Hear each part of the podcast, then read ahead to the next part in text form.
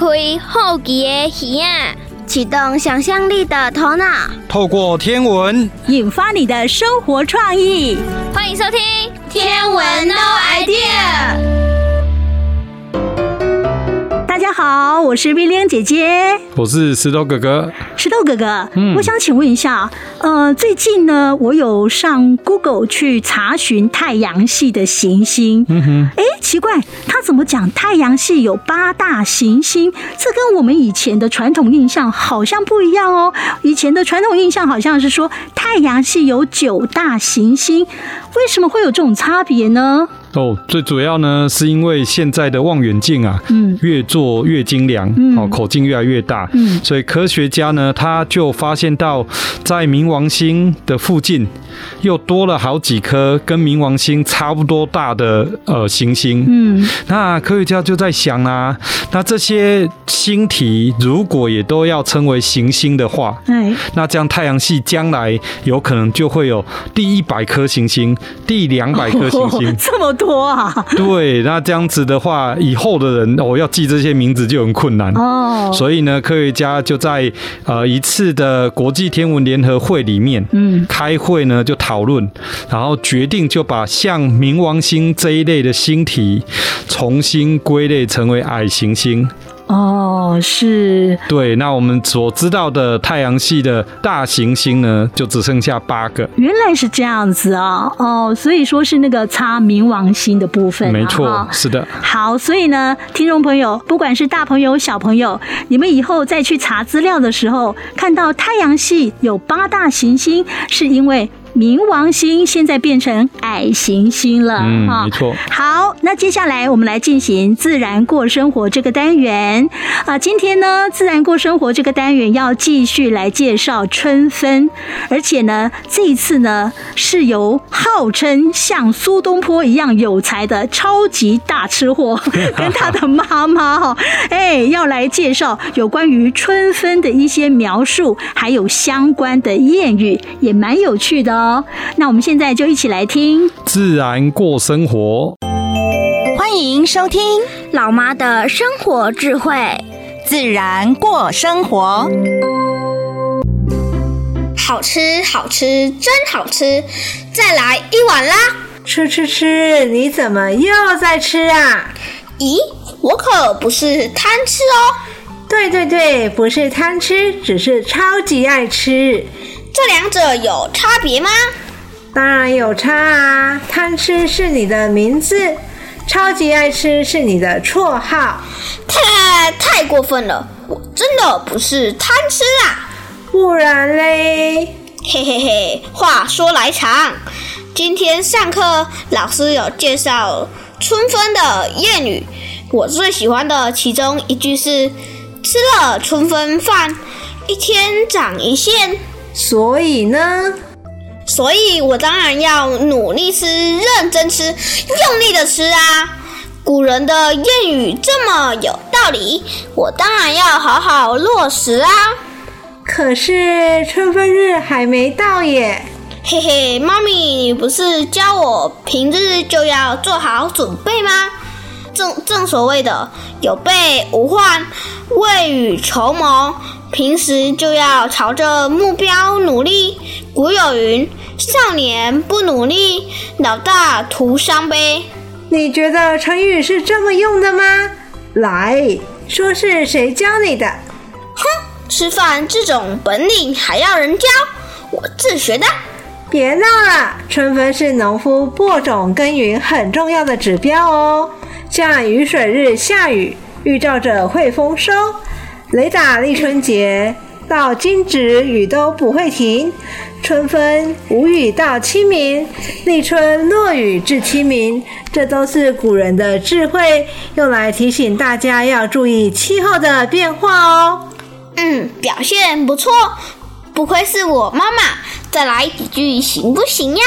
海皮当然可以哦，仔细听哦，春分分为三候。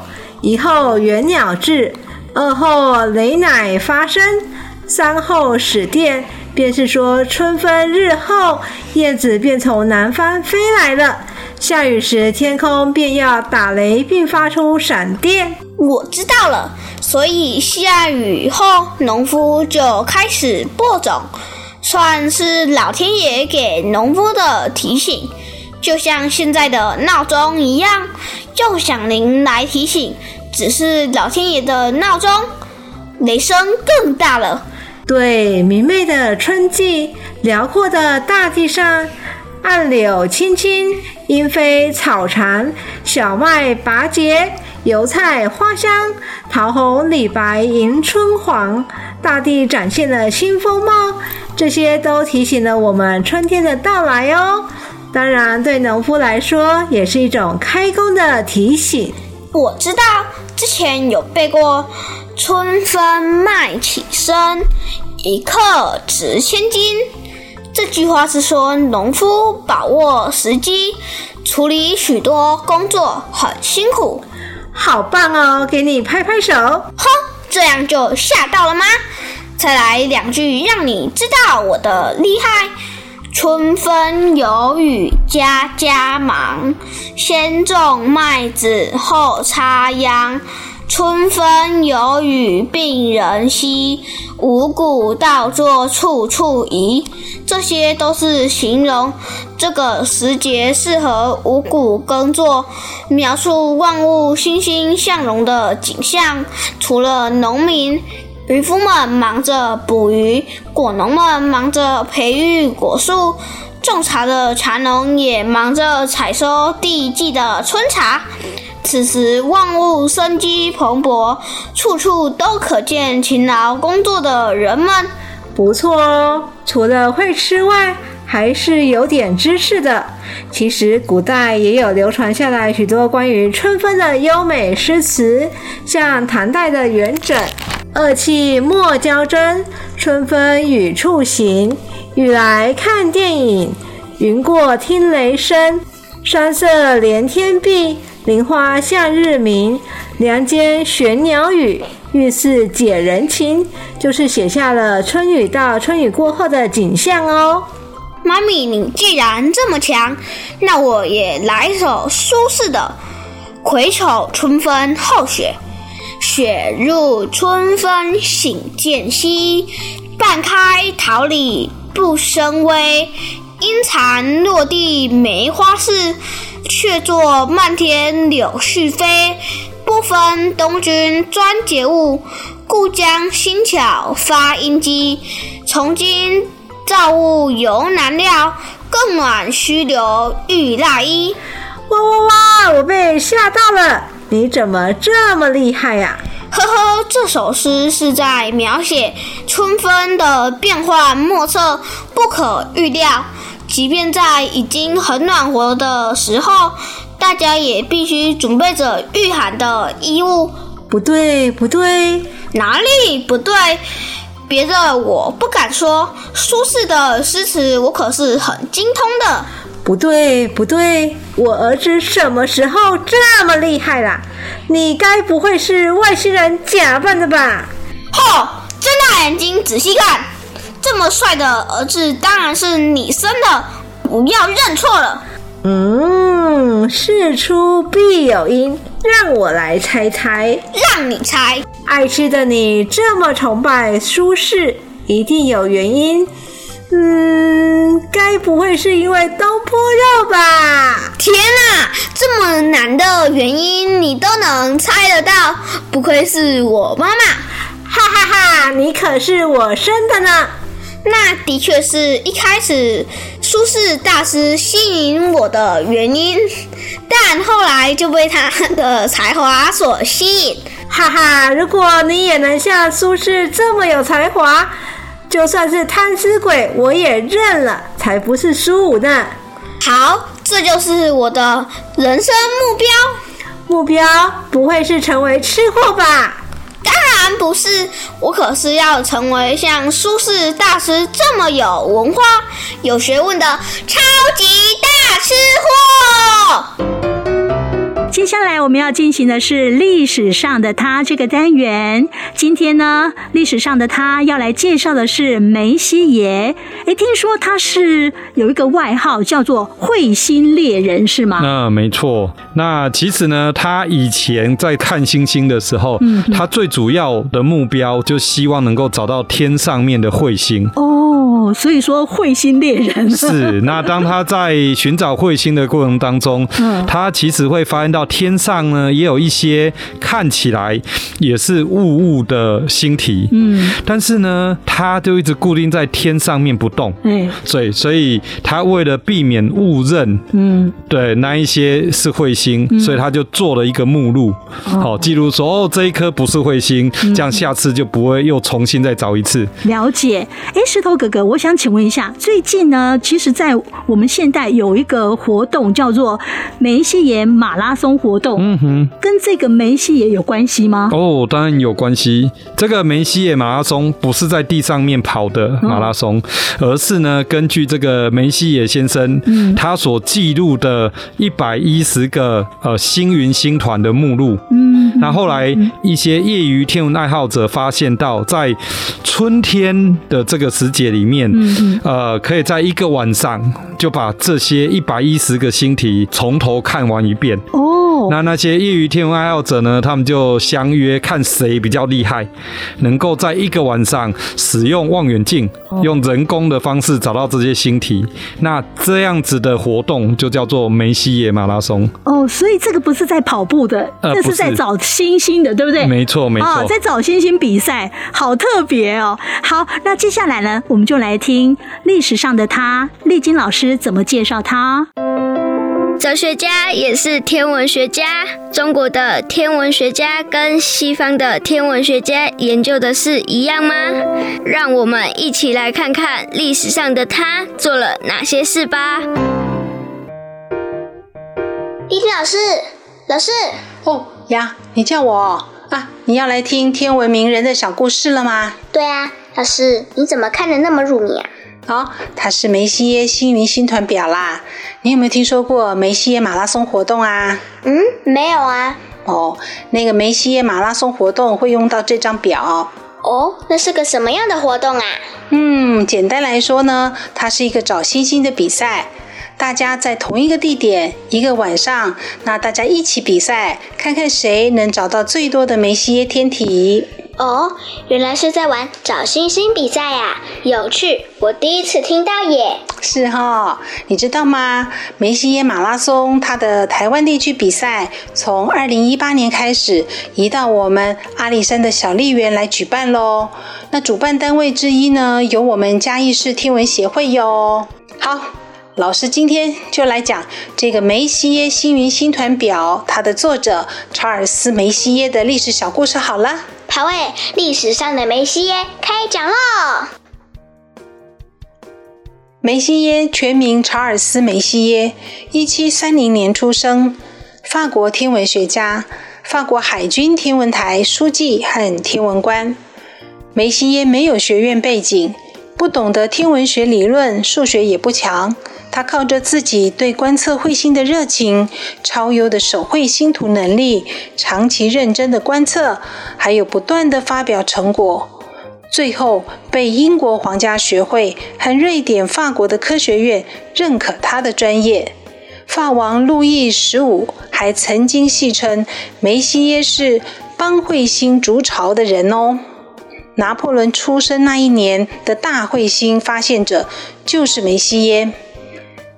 天王星被发现的时候，一开始不知道它是不是彗星，也是梅西耶提供专业意见的哟。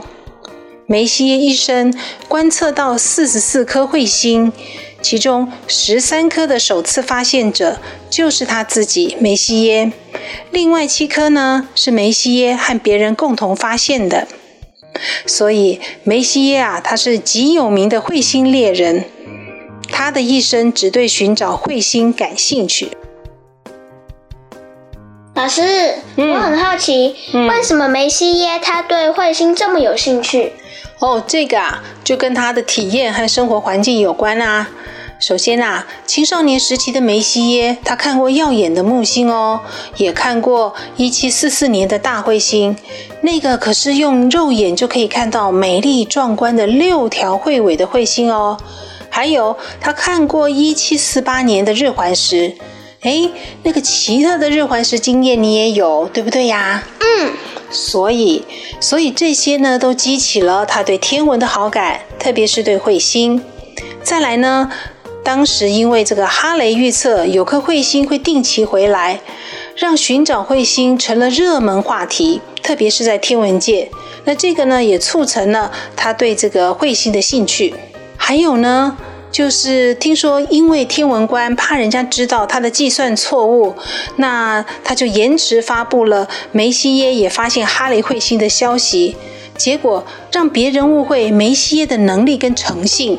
可能就是因为这些缘故，所以梅西耶更执着于寻找彗星吧。老师，嗯，梅西耶星云星团表是什么呢？哦，那个是一百一十个容易被当成彗星的深空天体的列表，大家称它们为梅西耶天体。梅西耶第一次发表这张星表呢，是在一七七一年，今年呢是二零二一年，所以这张星表出来刚好两百五十周年喽。哦，这么刚好哦。那、嗯、老师，为什么梅西耶他要制作这张表呢？那是因为当时的望远镜解析度不高，常常看不清楚。梅西耶被困扰了好一阵子之后呢，诶，他决定了要把容易混淆的天体把它列下来编个号，让彗星猎人不要在这些看起来像彗星又其实不是彗星的深空天体上浪费宝贵的时间。后来呢，就出了这张表。那老师，嗯，深空是什么地方呢？深空是指在太阳系以外的宇宙。对了，雅雅，你需要知道这个。你看哦，星表中的天体名称为 M，后面加上一个阿拉伯数字。例如，仙女座星系是 M 三十一，这代表是第三十一个找到的梅西耶天体。那你知道 M 是什么字吗？嗯嗯。哦，M 是代表梅西耶的姓，M E S S I E R 的 M。哦，原来如此。是的，好喽，以上就是今天历史上的梅西耶的故事，希望你喜欢喽。嗯，我喜欢，谢谢老师。那老师，我可以跟你一起看梅西耶星云星团表吗？哦，没问题，一起看哦。嗯。大家好，我是美玲姐姐，我是石头哥哥。今仔日呢，咱你敢有听过这个单元？要来介绍的这句呢，叫做“乌云若接日，明天不如今日”。石头哥哥，这到底是什么意思哈？哦，对，为面顶的字来看哦，可能就是今仔日下晡，若是雨云足济时阵，嗯，嘿，啊，明仔可能都会继续落雨安尼。哦，就是讲落雨的机会会真悬了，对啊，哈。我发现着咱这个单元哈，在介绍天气的俗语，听众朋友，咱也注意个听，甲记起来，甲学起来，哇，那咱加减买当准确来预测一下天气哦。对啊，因为这是较早人的经验，对对对，啊，因根据这个经验去做这个俗语安尼。我感觉足好诶，因为吼。以前常常听到阿嬷在讲，但是今嘛拢听无人在讲这啊哈。但是这个智慧的确值得咱个保留落来。哎，好，所以讲听众朋友，咱今嘛赶紧落来听。你敢有听过？古早人的智慧是啥物？迄智慧就藏伫咧俗语，俗语真济大道理，咱就豆豆啊听落去呀，听落去。你敢有听过？各位听众朋友，大家好，我是黄文宏老师。大家好，我是周银山老师。今仔日你敢有听过的节目呢？要为大家来绍介的台湾俗语是“乌云那接日，明天不如今日”。来，咱来做伙念一遍。乌云那接日，明天不如今日。这个乌云接日呢，应该就是伫讲吼，伫日头要落山的时阵呢，这个西边的云啊，真高真济，加咱的日头呢接了真近啊，哦，安尼是看起来会落雨，毋过是安怎云的变化跟落雨有关系呢？云就是因为有伊的存在，愈来愈高，雨水。怎啊吐袂掉落落来啊？这就是云伫咧天顶造成的现象。哦，所以周老师，你的意思是讲，咱抬头看天顶的云，这个伫天顶这个白白云啊，其实伊是小水滴的意思咯。嗯，天顶的云就是咱的水汽。走去到足悬足悬的所在，咱知影足悬足悬的所在，寒还是热？足悬足悬的所在，我捌坐过无人机吼，迄无人机飞到足悬的时阵啊，迄个无人机顶悬的显示板写外口的气，高考的气温的时阵，哦，比冰箱阁较冰啦。对啊，所以天顶是寒的，啊，水汽。到天顶的时候，伊嘛感觉足寒呀，所以遐水汽全泡做伙，泡做伙变做一粒一粒的小水滴，啊，就是天顶的云，就是小水滴。啊，你讲啊，小水滴那无滴落来，啊，因为迄水滴呢，啊，无够足重足重，无落落来，全铺伫咧半空中，做变做云。啊，一开始的云啥物色的？白色的。对不？啊，什么时阵会变乌云？乌云就是少侪云，少侪云塔做伙，光透未过，看起来就是乌的。所以乌云那接日意思是乌云有够高，会迄片云拄啊好伫咧日头落山的时阵，对海边啊送过来，咱就表示讲。隔天可能嘛是会有落雨的机会，因为云就伫咱半空中，互你看会见咯。哦，所以乌云啊，我就是要落雨进前的云，看起来乌乌。我细汉的时阵啊，拢叫是迄个云啊，怎啊变做乌色的？啊，落雨的时毋怎啊滴目接落来？结果呢，落雨的时滴落来水嘛清清。原来啊，周老师的意思就是讲，云为白色变做乌云啊，是因为这个云愈来愈高，高甲甲甲这个日头光压起来，所以看起来怎啊变做乌乌啦？吼，毋是怎啊云变做乌色的？我小心的空气污染。哦，对啊，啊无怎落雨，若是云怎变做乌色的，啊落雨落来怎？刚刚就是目汁安尼安尼介恐怖啦吼，是真正真恐怖啊！咱即个空气污染吼，哎落雨落的迄酸雨吼，我都都惊我吐血呢。哎哟，所以啊，咱即马若定定落雨时，拢一直叫囡仔讲，哎哟，毋通去南雨啦。无像咱古早吼，南湖真趣味啊！若落雨的时，囡仔拢嘛做爱冲出去南湖诶。啊，拄啊讲着吐遐，啥物叫吐遐？吐遐就是秃头啦。哎哟，你哪壶不开提哪壶，我嘛是足惊，所以呢，我超工无愿讲诶啦。哦，无要紧，咱两个小看小笑开就好啊。嘿，咱正统头毛无规矩诶感觉。哎呀，就卖讲这啊啦，啊那。乌云接日呢，就是讲日头要落山的时阵，迄个西边的云啊，愈来愈高，愈来愈高，啊明仔载就会落雨啊啦吼。落雨的时阵是讲着暗时啊，天要光的时阵，啊是拄啊天光，日头还未出来，日头拄啊要出来，啊是日头出来一时啊，迄阵落的雨。所以即句话讲的是隔工下早的天气。哦，就是啦，透早若要出门的时阵呢。哦，到底呢是好天啊，是歹天啦？吼、哦，这个雨呢，就是拄拄啊好就好。那伤济就成困扰，啊那无啊，嘛是真困扰啦。吼、哦，好，今仔日呢，咱来即句俗语，咱来做伙都来念一遍。乌云那接日，明天不如今日。今仔日呢，就为大家小盖个家，再会，再见。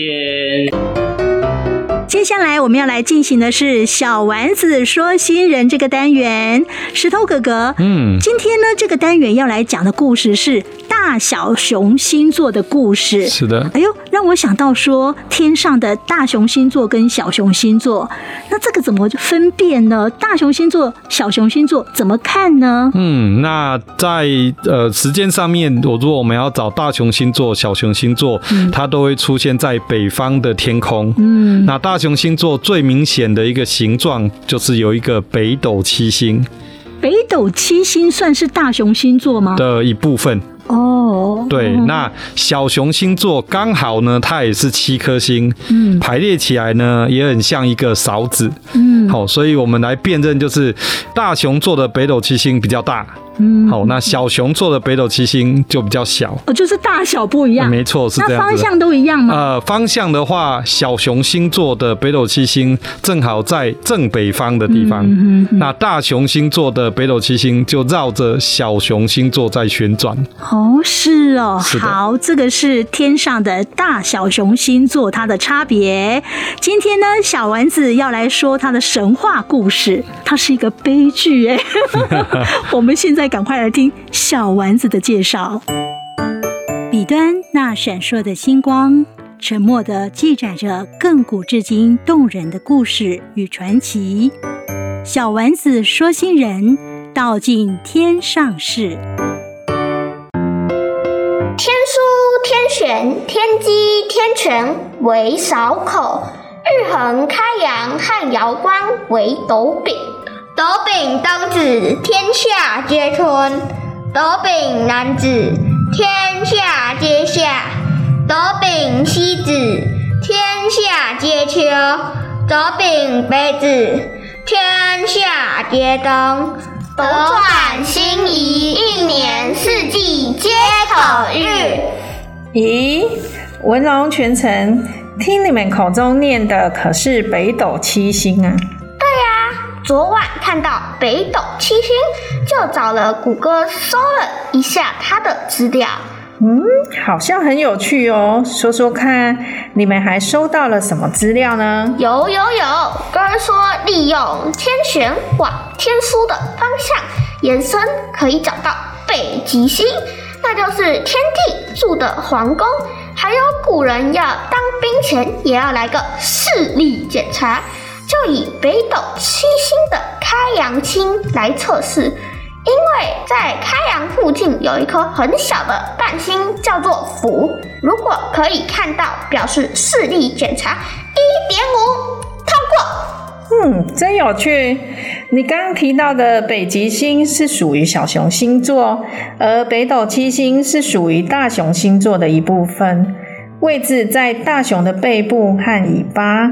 大熊星座可是全天第三大星座哦，有没有兴趣来听听大小熊星座的故事呢？有，好。卡利斯托是月亮女神阿提米斯单身女神俱乐部的会员，她总是一身狩猎的装扮，在高山密林中勇猛地追逐野兽，也经常跟随在阿提米斯身旁。是他最得力、最信任的助手，而卡利斯托也和阿提米斯一样，对男性没什么兴趣。可是宙斯却看上了卡利斯托，将自己化作阿提米斯的模样来接近卡利斯托，狡猾但成功地骗到了他。即便中途卡利斯托察觉不对劲，试图挣脱，但还是没能逃出宙斯的魔掌。遇到这样的事，任凭谁都说不出口。过了几个月，阿提米斯发现卡利斯托已经怀上了宙斯的孩子，盛怒之下将卡利斯托赶出了单身俱乐部。卡利斯托怀孕这件事当然也传到了赫拉耳中，于是赫拉又启动复仇模式，她对卡利斯托下了诅咒：等你生完小孩，我就要把你变成一只丑陋的熊，看宙斯还会不会喜欢你。生下一个男婴，却发现自己被变成熊的卡利斯托，意识到自己无法用熊的形体养育孩子，不知所措的他，只能含着眼泪将小孩放在森林里的一棵大树下，期待有好心人经过能发现这个孩子。自己则过着每天被猎人和猎犬追逐的生活，为了躲避追捕，只能躲在森林的深处。因而洪亮的哭声引起了一个猎人的注意。这里怎么有一个这么可爱的小宝宝？放着不管的话，会被森林里的野兽吃掉的。我还是把它带回家吧。猎人将襁褓中的婴儿带回家，并将它取名为阿卡斯。阿卡斯在猎人的照顾下，一天一天的长大。原本就遗传妈妈打猎天赋的他，在猎人的指导下，学会了所有打猎的本事，也成为一个优秀的猎人。某一天，赫拉利用卡利斯托思念儿子的心情，对他说：“卡利斯托，你想不想和你的孩子见上一面呢？如果想的话，就到森林东边去。”卡利斯托想到能看到儿子，高兴极了。飞也似的往森林东边奔去，果真见到了英俊挺拔的阿卡斯在那边打猎。见到朝思暮想的儿子，卡利斯托非常激动地向他奔去，张开双臂想给他一个大大的拥抱，忘了自己已经被赫拉变成熊。阿卡斯原本已经打完猎要回家，忽然看到一只大熊拔山倒树朝他而来，以为熊要攻击自己。本能反应就搭起了弓箭，准备往大熊射去。在天上看到此景的宙斯，实在不忍心看到骨肉相残的悲剧，于是吹起了一阵强风，将阿卡斯手中的箭吹走，再把阿卡斯也变成一只小熊，让这对母子可以相认，并将他们升到天空最北的位置，成为我们现在最熟知的大熊星座和小熊星座。赫拉偷鸡不着蚀把米，除了气急败坏地派一位猎人带着两只凶恶的猎犬，紧紧地追赶在大熊、小熊后面，还跑去找哥哥波塞顿，要他不可以让这对母子到海神的领地去休息。这也就是为什么大熊座和小熊座一年到头都在北方天空闪耀。难怪四季都可以看到北斗七星。可在台湾秋天的夜里啊，因为北斗七星太靠近地平线了，所以是不容易观察得到哦。接下来我们要进行的是“宇宙有道理”这个单元。今天这个单元，花花老师要为大家来介绍行星圆舞曲。哎，石头哥哥是。行星，每一颗行星都有音乐，都有主题曲，是吗？哦，是啊，这个在十九世纪的时候，嗯、有一位霍尔斯特的呃作曲家，嗯，那他呢就对于当时候这些行星的认识，然后根据他的感觉，就为每一颗行星做了主题曲。哦，那等一下花花老师也会播放片段的主题曲哦，我们仔细来听，安静的来听，看看你喜欢哪一颗行星的音乐。宇宙有道理，好奇故我在。Let's draw sky，让我们一起探索宇宙的奥秘吧。大家好，我是花花老师。今天中午呢，我们来听听十九世纪的英国作曲家霍斯特所创作的行星组曲。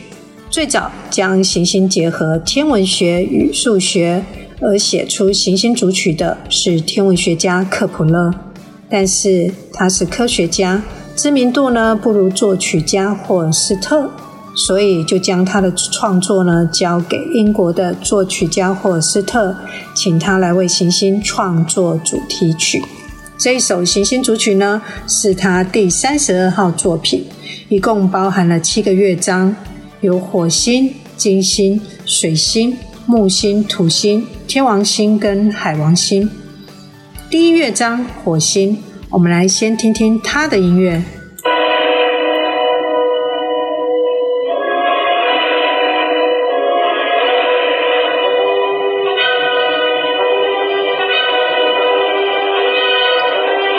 火星呢，它是战争使者，所以它的音乐曲风明快，节奏强劲有力。仿佛像行进的军队一般雄壮威武、豪迈有活力。好，接下来呢，我们要听的是金星。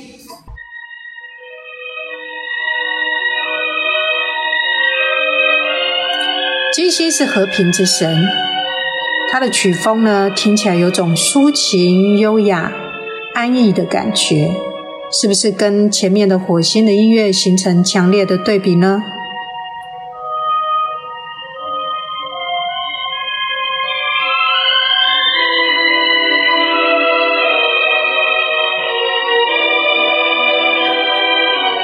再来介绍的是水星，水星呢，在希腊神话里，它是飞翔之神。所以它的音乐表现呢，如旋风般轻快，并且不断的飙升，再快速的降调，所以听起来会觉得有点古迹，而且还带点轻快活泼。我们先来听一下水星的音乐。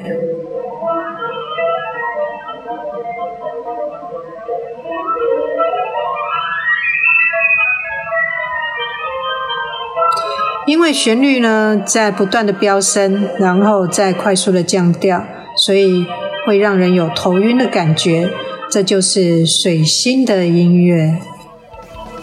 接下来要进入太阳系最大的行星木星了。木星呢是希腊神话中快乐之神，它的曲调呢洋溢着欢乐愉悦的气氛，在快速的弦乐伴奏中呢会带出热闹的主旋律。就像参加风铃祭般的开心又盛大。我们先来听一下木星的音乐。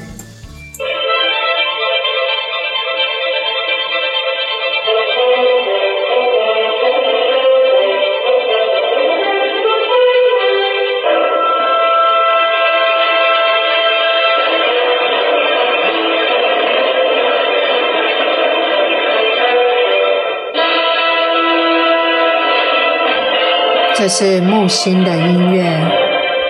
再来介绍的是土星。土星呢，它是老年之神。首先呢，会由长笛跟低音大提琴来奏出阴郁苍凉的旋律，再加入铜管乐器，隐喻着迈入老年的境界。听起来呢，似乎会看到老人在风中矗立般衰老颓废。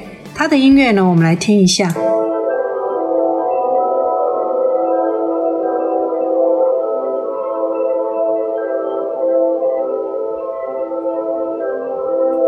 是不是与上一首木星快乐的旋律形成强烈的对比呢？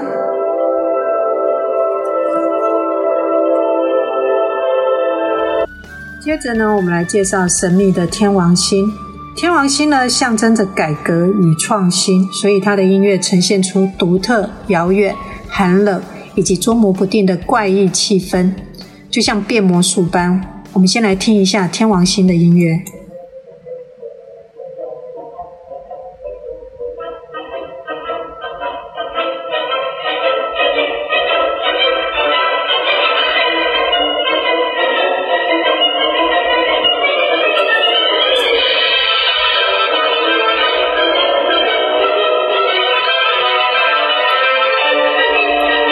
这是天王星的音乐。接着介绍海王星。海王星呢，像围着薄纱，是最神秘、最遥远的行星了。我们先来听一下海王星的音乐。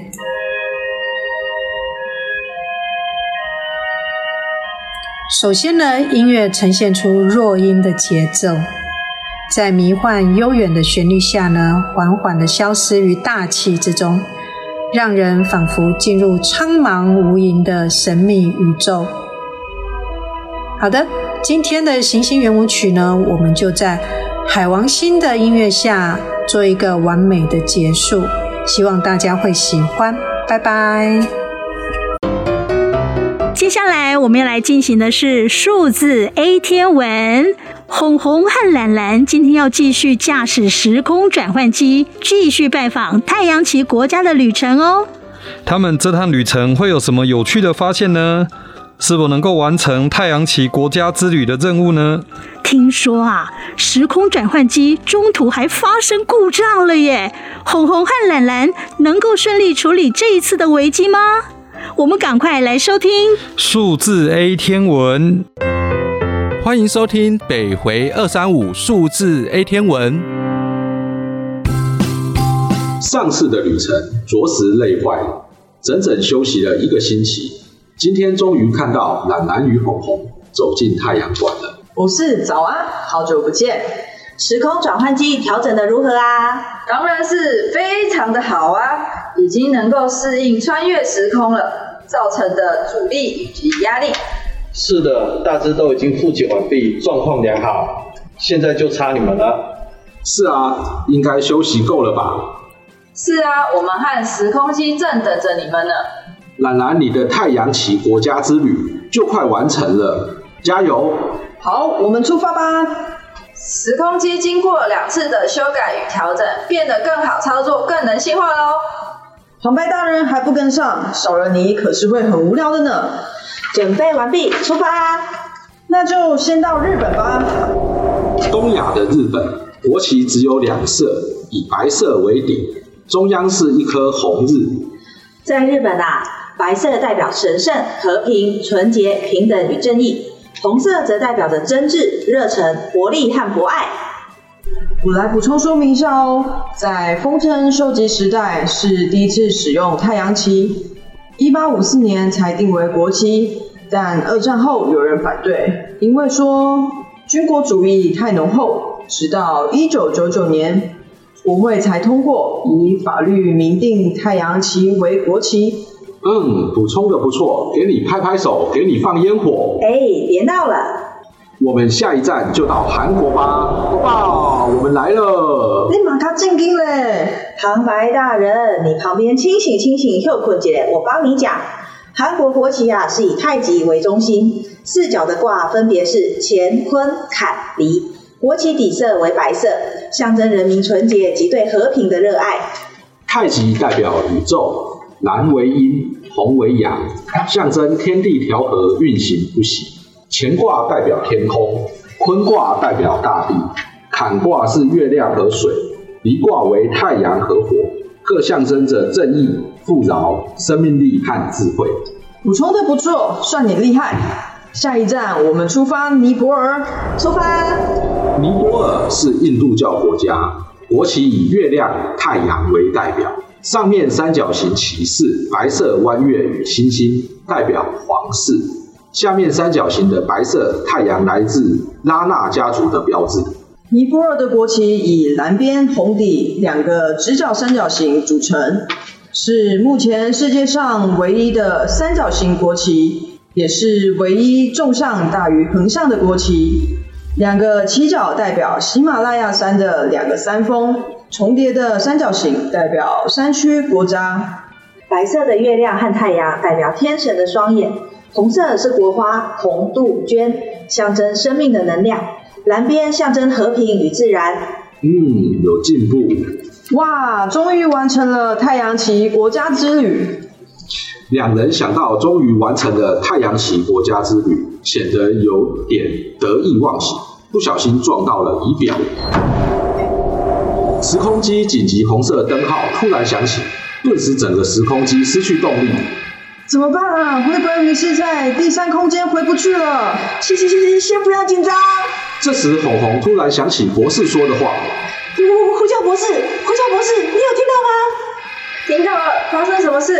时空机好像故障了，无法进行时空转移，卡在第三空间，进退不得啊！你们是不是撞到什么按钮？”红红一一跟博士说明情况。红红，红红，现在仔细听我说，操纵盘下方有一颗绿色的按钮，它是手动启动器，你将它往下按到底就可以启动。好，好，好，我试试看。这时，失去动力的时空机突然动了起来。动力恢复了，动力恢复了。那赶快回来，因为动力只能维持三十分钟。在太阳馆里。啊，终于得救了，不是啊，我们差点就回不来了。还敢说，机器是很精密的，经不起任何的碰撞。幸好我们有紧急应变措施，否则你们真的回不来了。对不起，我们错了。我也有错，我应该谨慎一点的。对。惊魂未定的兰兰好像想起了什么。奇怪了，不是有十六国，怎么感觉好像少了一个国家啊？对呀、啊，我怎么算也都只有十五个，到底还有哪个国家忘了去呢？哦哦，是一个你们熟悉到不行的国家哦，给你们一点明示加暗示。青天白日满地红是国旗的特色，红色代表革命牺牲奉献的精神，青天代表光明磊落、崇高伟大的人格与志气，白色代表光明坦白、大公无私的纯正思想。你们知道了吗？不知道哎，我知道，我知道，远在天边，近在眼前，是我们的国家——中华民国。答对了，还是红红厉害，不像我。我知道你在说我哦。中华民国是由孙中山先生将杜浩东设计的青天白日旗放在红旗的左上角而成，又称青天白日满地红。北伐完成后，立法定为国旗。十二道光芒啊，分别代表十二个时辰及四维八德。蓝、白、红分为代表三民主义的民主、民权及民生，也象征自由、平等、博爱，厉害吧？啊，阿姆就做搞诶。不管如何，总算完成了时空转换机的测试。没错，以后想要到哪个国家都没有问题了。故事到这里已全部结束。虽然只是利用天马行空、虚幻的故事来介绍太阳旗的十六个国家，但未来有无限的可能。说不定哪天真能穿越时空，到那时我们再相见了。哇，又到了我们节目的尾声了。哎，石头哥哥，在节目的最后呢，我想要跟听众朋友来更正一个讯息。嗯、那我们也非常谢谢我们的听众朋友啊、呃，透过呢有奖征答，在写问卷的时候呢，给我们的指教。是的，没错。好，就是呢，我们在节目当中曾经说到维纳斯啊，嗯、因为这个在小丸子说新人里面有介绍到。其实我们那时候是说。罗马人称他为阿芙柔代蒂，嗯哼，那希腊人称他为维纳斯，是。刚好相反，是没错，对，这是刚好相反的，对对对，所以我们非常谢谢这位听众朋友给我们指正啊。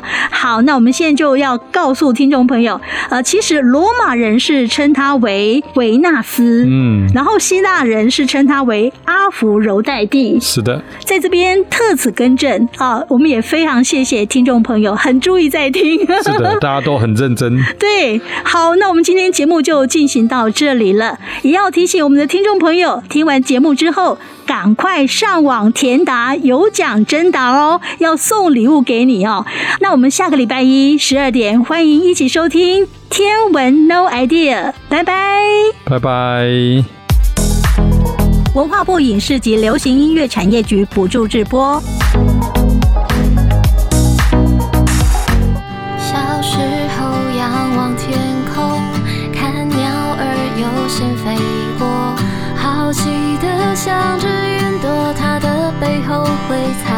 些什么？